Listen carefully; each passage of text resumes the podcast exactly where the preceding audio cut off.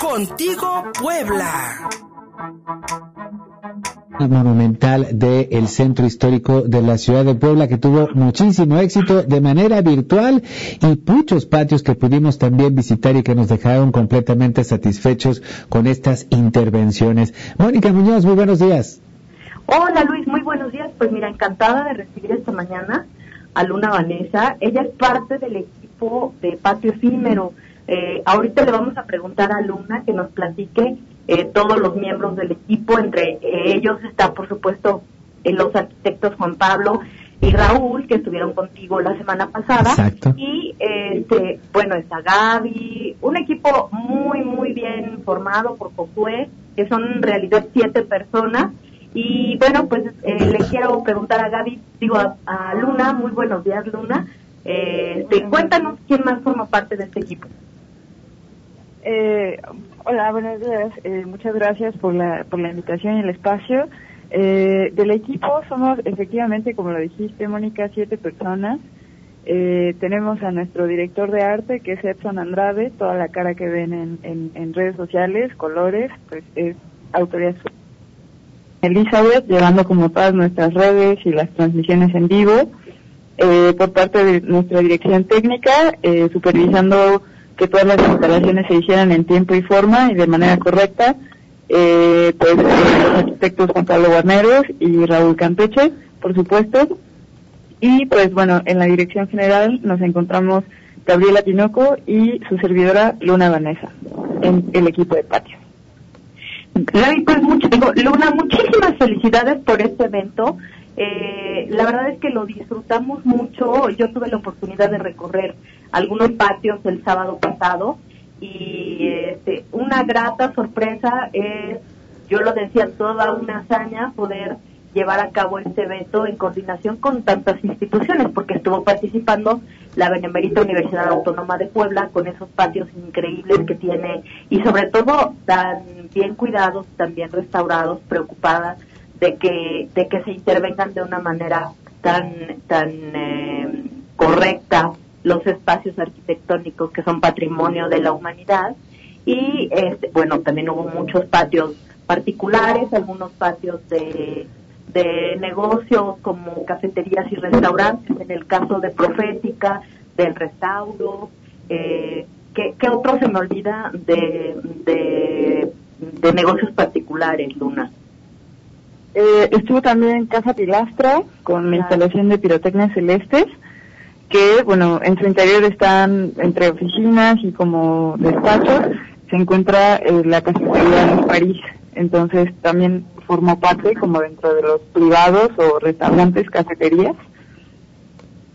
Y claro, un café delicioso en París, hay que decirlo. Sí.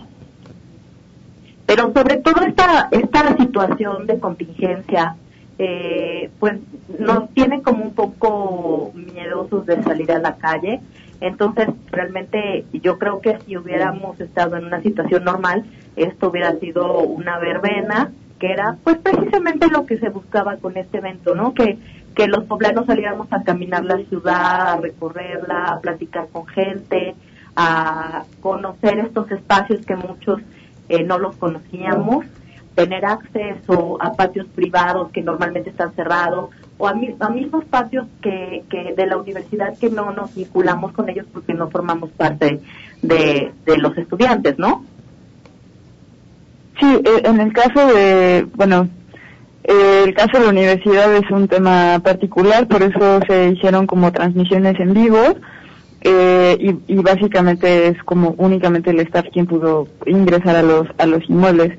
Por otra parte, tuvimos eh, un número representativo de inmuebles privados que justamente como lo mencionas, la intención pues era recorrer la ciudad y principalmente conocer patios que es muy difícil llegar a conocer porque casi siempre están cerrados, ¿no? Es el caso de la casa de la 11 Poniente 305, donde se exhibió la instalación Camino a la Quincena, por ejemplo, que la casa, aunque está en unas condiciones eh, poco deterioradas, se aprecia como bastante bien, eh, tiene una muy buena lectura del inmueble y es como un ejemplo de esos patios que se abrieron como al público en general. Pues esperamos, este, bueno, ya que lo mencionas, Camino a la Quincena es una instalación propuesta por Sara Arroyo, que por cierto ya es su cumpleaños, muchas felicidades Sara, y que ganó una mención honorífica. Entonces, este, pues, háblanos un poquito del primero, segundo y tercer lugar y cómo fueron seleccionados por un jurado del PONCA. Claro, sí, eh, bueno, nuestro primer lugar se trata de la instalación conexión entre planos en la Casa de los Sombreros, ahí en la, sobre la 2 Oriente. Eh, el segundo lugar se trató de el llamado por parte del equipo Áptica y el tercer lugar Sepalcate por parte del equipo eh, Estudio Punto y Línea. Al respecto, bueno, el jurado quisiéramos como comentarlo, estamos muy orgullosos al respecto. Se trató de Jimena, eh, Jimena Jogret, arquitecta reconocida a nivel internacional. Gabriela Carrillo Valadez, también arquitecta mexicana reconocida a nivel internacional. Y Jesús Enrique Salazar, eh, docente e investigador de la Universidad Nacional Autónoma de, México. Eh, todos ellos, bueno, los tres arquitectos preparados que eligieron las propuestas por su originalidad, por su calidad eh, de instalación, por el concepto y principalmente por la forma en la que la instalación te hacía conocer y recorrer el, el patio de una manera poética y de una manera distinta a la que estamos acostumbrados. Totalmente de acuerdo, yo que tuve la oportunidad de vivir la experiencia, me gustó mucho la instalación que estaba en el Vélez Pliego, me parece, no, no es cierto. La de los cubos negros. La de, lo, la de los trepiés. Sí. Estaba en la casa del libro, eh, eh, en la casa del libro del ex convento de las Clarisas, que es parte del Instituto, de Ciencias Sociales y Humanidades de la UAP. Sí, fíjate que esa fue mi favorita y les quiero platicar, era una instalación que tenía unos tripiés y de ellos eh, vendía una pieza de metal que eh, se movía oscilando por eh, la energía magnética que le proporcionaba un imán en el fondo de una tina de, no una tina, de un cilindro de barro. Entonces, el chiste era que la pieza metálica golpeara las orillas de los cilindros de barro y con eso se estaban reproduciendo el, el sonido de las campanas de Puebla. Entonces, la idea de esta instalación era que eh, las piezas metálicas golpearan los cilindros y se escuchara todo el tiempo eh, una especie de campana. Lamentablemente eh, no se logró a la perfección esta idea porque pues el despacho tuvo ahí algunos problemas para, para la fabricación de los cilindros, pero era una idea muy muy bonita, muy poética y este, esta es la pieza que ganó el segundo lugar. Y eso me da entrada para que nos platiques un poquito de los errores o de las cosas que salieron mal en patio. Cuéntanos un adelante.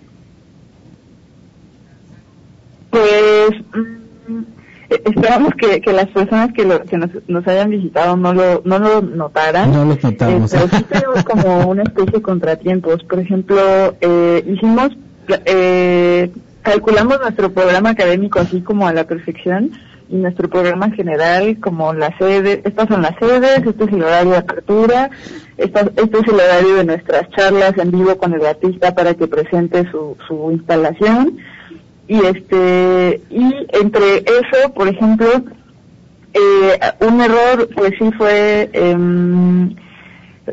pensar justamente en recorridos en los que personas pudieran como acompañarnos. No fueron recorridos que fuimos pensando como, como bueno, vamos a invitar a tal, persona, a tal persona y esta persona y esta persona y para que conozcan como las instalaciones. Eh, por ejemplo, sí fue un error de nuestra parte y no reconocemos que pudimos haberlo eh, maquinado mejor o hecho con eh, mucha más anticipación pero bueno, son cosas que al final no impidieron que las personas que visitaran los espacios pues se sintieran como totalmente a gusto, ¿no? La mayor parte de las personas se sintieron muy seguras, eh, bastante satisfechas con las instalaciones y pues como decía con anterioridad, espero que esos pequeños errores que llegamos a tener pues no fueran tan perceptibles o que no impidieran eh, el disfrute de las instalaciones por parte del público. Y en realidad... Por supuesto, perdón, Luis, eh, por supuesto que no nos dimos cuenta, pero lo menciono porque de eso se aprende y es parte del perfeccionamiento del patio que esperamos que ver el año que viene. Efectivamente.